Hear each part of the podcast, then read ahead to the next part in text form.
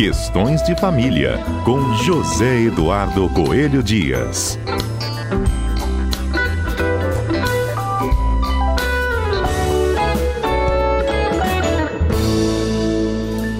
Olá, Zedu, bom dia para você. Bom dia, Fernanda. Bom dia aos nossos queridos ouvintes da Rádio CBN. Zedu estava contando um pouquinho para os ouvintes aqui do filme, né? O Gunther, o cachorro milionário, que está em cartaz na Netflix.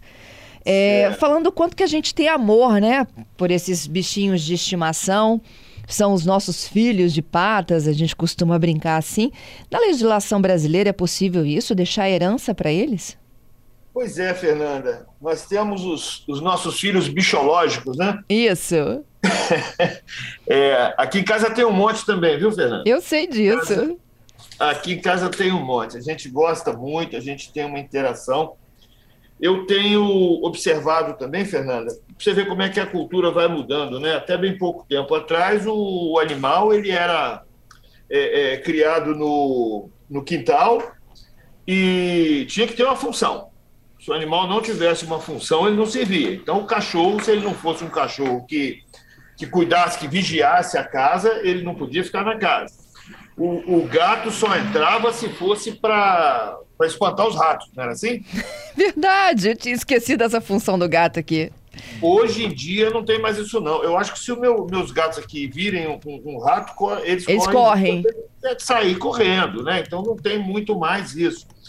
Mas apesar de, de, desse fato, né, que os bichos estão se humanizando, e ao mesmo tempo a gente vê a preocupação que os humanos têm com o, os animais de estimação. Quer ver uma coisa, Fernanda? Até, até agora, há alguns dias, vamos dizer assim, a gente via nos bairros um monte de farmácia abrindo, né? Agora, Verdade. Se se você observar bem, você vai ver que o número de pet shops que estão abrindo nos bairros está quase igual ao de farmácia, viu? Isso, isso, é verdade, isso significa que os animais de estimação estão cada vez mais presentes na nossa rotina é difícil você ver uma casa que não tenha.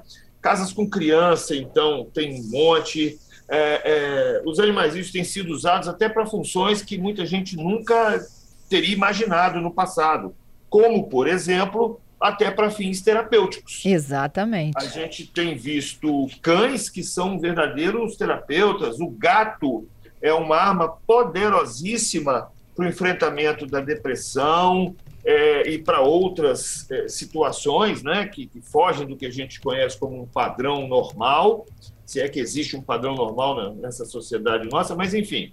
Só que apesar de, de, de, todo, de todo esse movimento, que é um movimento da sociedade de uma forma geral, o nosso direito ainda é um direito velho. O nosso Código Civil, que é o que regula as nossas relações civis, ele foi concebido, pasme, Fernanda, na década de 70. Hum. O projeto do Código Civil é da década de 70 e só entrou em vigor a partir de, de do começo do ano 2000, 2002, né? Para vigorar a partir de 2003. Então, é, é, é, há um descompasso cultural muito grande na própria elaboração do código. E a jurisprudência é que tem que se encarregar de corrigir por que, que tem que corrigir? Porque, olha só, a é, década de 70, a sociedade era outra. Nós não tínhamos possibilidade de dissolução do casamento. A única família que era conhecida era a família formada pelo matrimônio, eu não tinha união estável, eu não tinha divórcio, eu não tinha nada disso. E pode vir sendo emendado no Congresso, mas não previu todas as situações que são da sociedade. Para fins sucessórios, então, nós temos uma situação é, um pouco mais grave, que é o descompasso entre o direito de família, que evolui muito mais rápido, e o direito das sucessões, que é ainda um pouco mais é, estável, vamos dizer assim. Então, o nosso direito sucessório é o direito dos parentes receberem herança. Parentes são aqueles que a lei diz que é, né? São aquelas pessoas, seja ligada por um vínculo é, é, biológico ou civil, de em qualquer forma constante de um registro, é, é, são esses que são os herdeiros. Os herdeiros necessários, por exemplo, são o ascendente, o descendente e o cônjuge. E aí nós temos a seguinte situação também. Eu só posso deixar herança para, ainda que por testamento ou qualquer outro mecanismo, eu só posso deixar herança para pessoas. E os nossos animaizinhos, chamados muitas vezes de filhos, filhos bichológicos, filhos de quatro patas, é, eles não são, pela nossa legislação, considerados pessoas. Então, isso faz com que a lei não possibilite que aconteça no nosso país a mesma coisa que acontece nesse caso desse filme que você acabou de, de relatar aí. É, ele é a terceira disso, geração, inclusive, né, do, da, da, da família Gunther lá. Eles receberam uma, uma fortuna de 412 milhões de reais de uma condessa alemã. Ela morreu em 92, deixou tudo que ela tinha para o primeiro animal.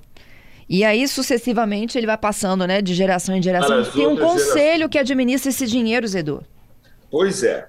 Aí, olha só, o que, que a gente pode fazer aqui no nosso país? Eu não posso deixar é, nomear, por exemplo, o Bento, o, o Pepe, a, a, a Dalila, a, a, Leia, que são os meus gatos, né, a Dudu, a, a Sofia. Não posso deixar uma herança para eles. Mas eu posso, por exemplo, criar uma fundação ou uma pessoa jurídica e encarregar essa pessoa jurídica de ministrar os cuidados para esses animais ou para outros que eu quiser conceber, é, para ministrar os cuidados com um patrimônio que eventualmente eu constitua em favor dessa causa.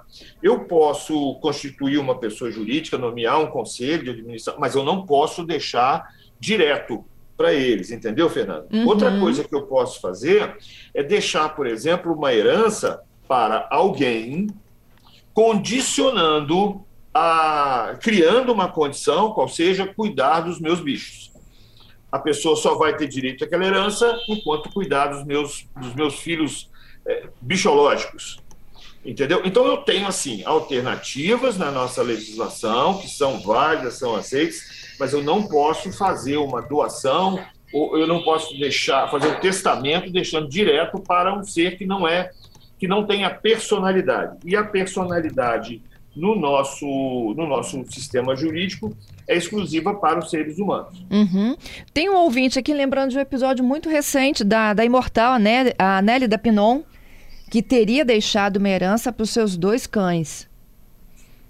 É, não foi bem para os dois cães. Ela provavelmente se utilizou de algum desses mecanismos de planejamento sucessório para que os cães dela ficassem assistidos. Isso. Né?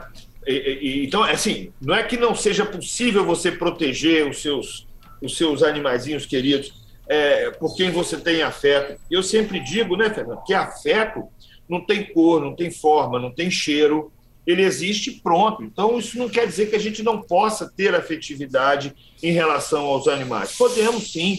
E, e eu vou dizer mais: isso para mim está tá relacionado diretamente à própria dignidade humana. Né? Você tem o direito de ser feliz cuidando de um bicho, protegendo o seu bicho. O que você não pode é deixar uma herança para alguém que não é, que não tenha personalidade.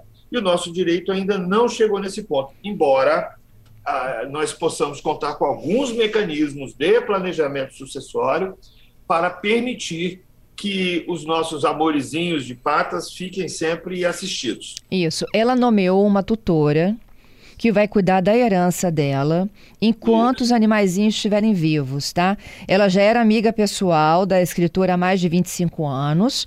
Eu estou lendo aqui o que já foi publicado, tá? Uhum. E os, as, as duas as duas cachorras é Suzy e Pilara. Elas seguirão morando no apartamento e mantendo o, o estilo de que eles já tinham de vida e por isso Sim. não pode nenhum bem pode ser vendido enquanto as cachorras existirem. Pois é. Então, provavelmente, eu não conheço profundamente a situação, mas pelo que você está me dizendo aí, ela pode ter se valido de, uma, de um testamento, né?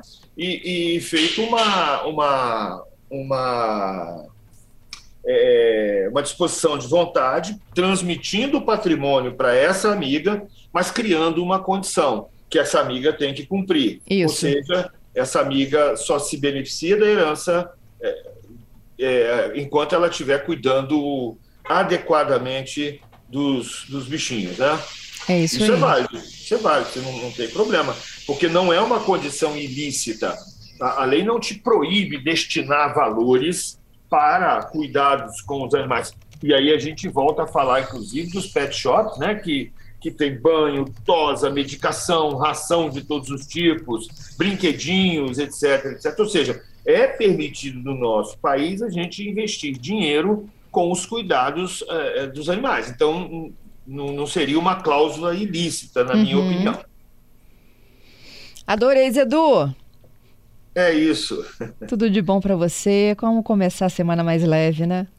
Para todos nós, uma excelente semana e para os nossos bichinhos, para os nossos filhos bichológicos também. É isso aí. Te vejo na segunda. Até lá. Até lá.